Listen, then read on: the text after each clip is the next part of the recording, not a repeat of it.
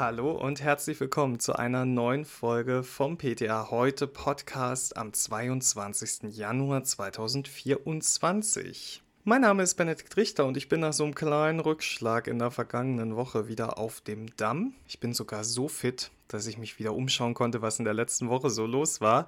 Und das ist dabei rausgekommen. Das sind unsere Themen für heute.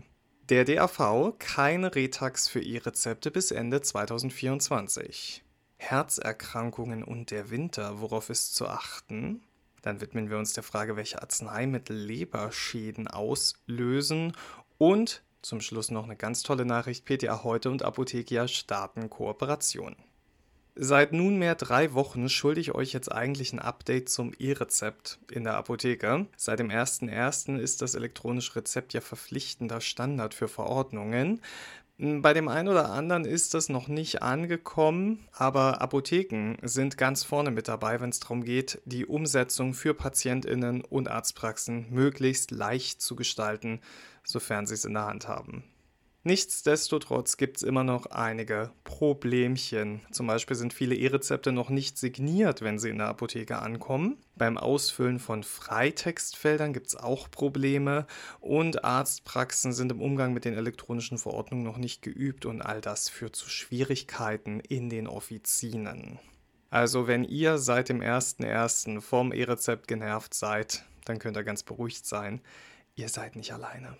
Schwacher Trost, ich weiß. Ein etwas besserer Trost könnte sein, dass der Deutsche Apothekerverband, der DAV, eine Retaxationsfreiheit bis Ende des Jahres fordert. Das sagte die stellvertretende Vorsitzende Anke Rüdinger in einer Pressemitteilung. Sie sagte, es darf nicht passieren, dass die ohnehin schon wirtschaftlich unter Druck stehenden Apotheken auf ihr Honorar verzichten müssen, weil die Arztpraxen bei der Implementierung des E-Rezept-Systems fehlerhafte Verordnungen ausstellen.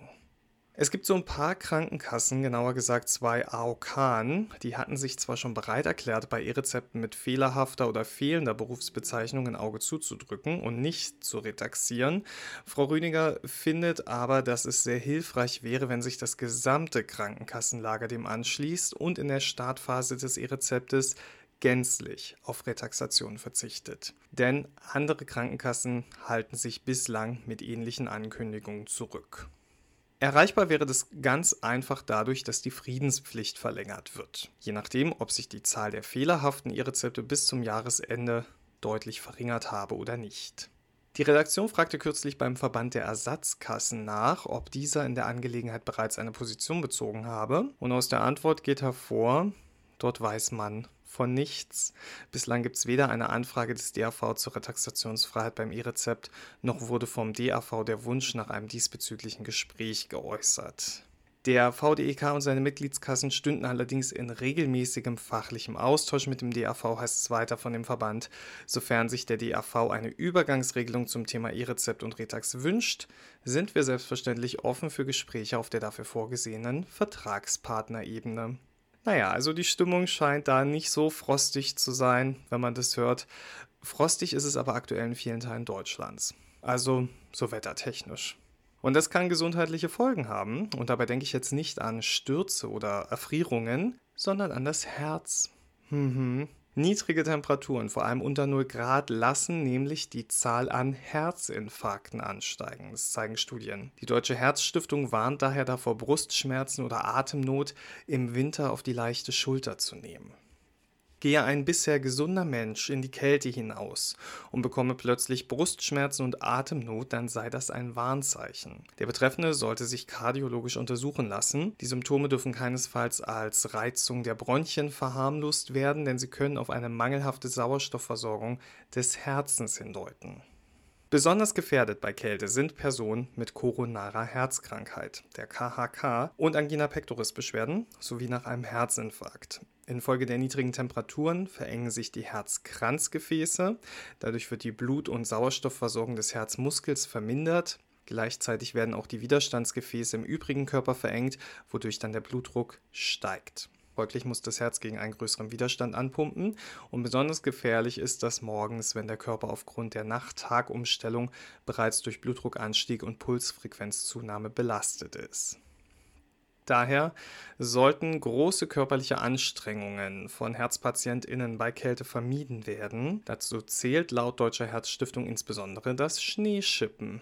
Zwar sei regelmäßige Bewegung auch im Winter empfehlenswert, jedoch sollten eher weniger belastende Tätigkeiten wie zum Beispiel Spazieren gehen oder Walken bevorzugt werden. Alternativ kann es auch sinnvoll sein, sportliche Aktivitäten nach drinnen zu verlegen.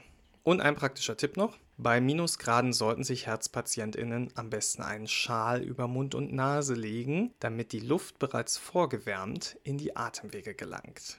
Und auch medikamentös gibt die Deutsche Herzstiftung Empfehlungen. Sie rät Menschen mit Herzerkrankungen dazu, im Winter regelmäßig ihren Blutdruck zu messen und besonders sorgfältig ihre Medikamente einzunehmen. Auch wenn sie nur kurz ins Freie gehen, zum Beispiel um Brötchen zu holen, sollten Betroffene dies bei Kälte erst dann tun, wenn sie ihre Medikamente bereits genommen haben. Außerdem müsse bei einigen PatientInnen die Dosis ihrer Herzmedikamente in Absprache mit dem Arzt im Winter angepasst werden, da die Blutdruckwerte während der kalten Jahreszeit oft höher seien. So, jetzt aber raus aus der Kälte, rein in die warme Offizin und in die Beratungsgespräche. Stichwort Leberschieden. Ja, welche Arzneimittel fallen euch so als erstes ein, wenn es ums Thema Leberschieden geht? Hm. Also bei mir war es jetzt definitiv Paracetamol. Aber die Arzneimittelkommission der deutschen Ärzteschaft, die AKHDE, macht in der aktuellen Ausgabe der Arzneiverordnung in der Praxis vom 14. Dezember letzten Jahres auf die Komplexität der Diagnose von Leberschäden aufmerksam, die durch viele andere Arzneimittel oder sogar Nahrungsergänzungsmittel ausgelöst werden können. Dazu verweist die AKDE auf den US-amerikanischen Praxisleitfaden zu Medikamenten, Pflanzen und Nahrungsergänzungsmittelinduzierten Leberschäden der American Association for the Study of Liver Diseases. In dem Leitfaden befindet sich eine Übersichtstabelle zu den zehn Substanzen, die am häufigsten arzneimittelinduzierte Leberschäden auslösen.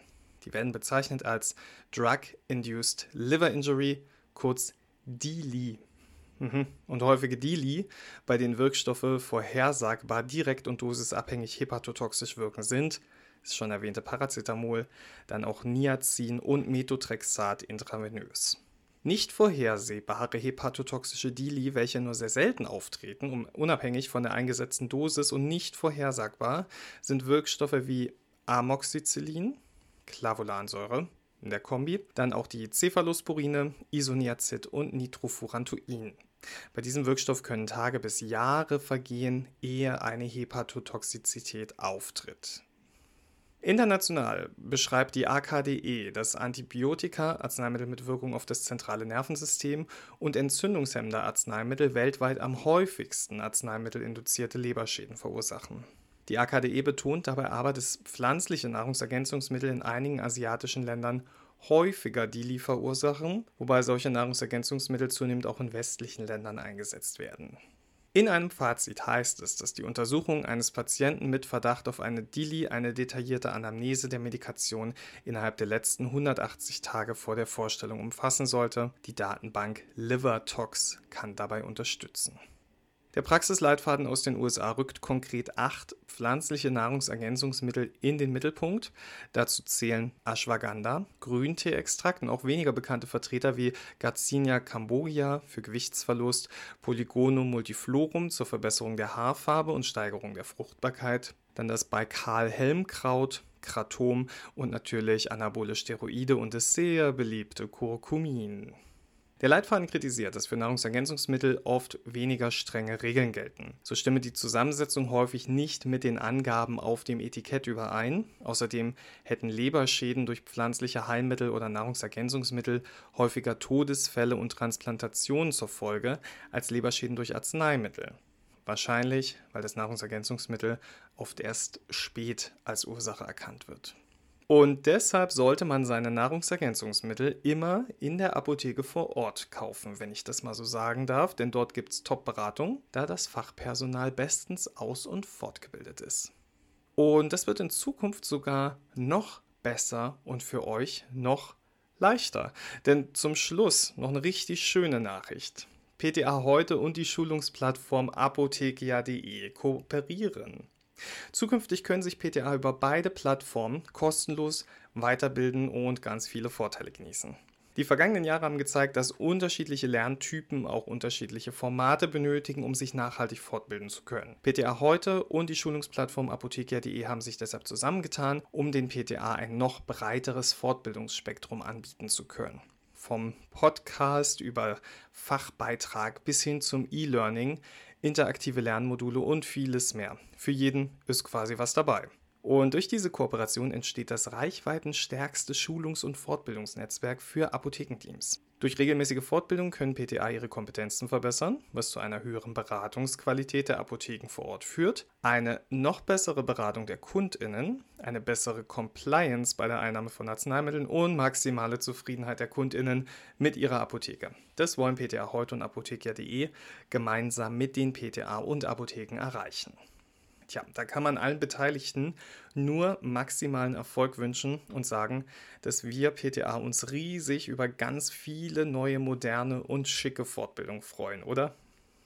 Ja, und es war schon unser gemeinsamer Wochenstart. Ich danke euch sehr fürs Zuhören und hoffe, ihr habt uns letzte Woche nicht zu sehr vermisst. Wenn ihr mögt, dann hören wir uns nächste Woche wieder. Bis dahin wünsche ich euch erstmal eine ganz wundervolle Woche, viele korrekt ausgefüllte und signierte E-Rezepte und sage, gehabt euch wohl.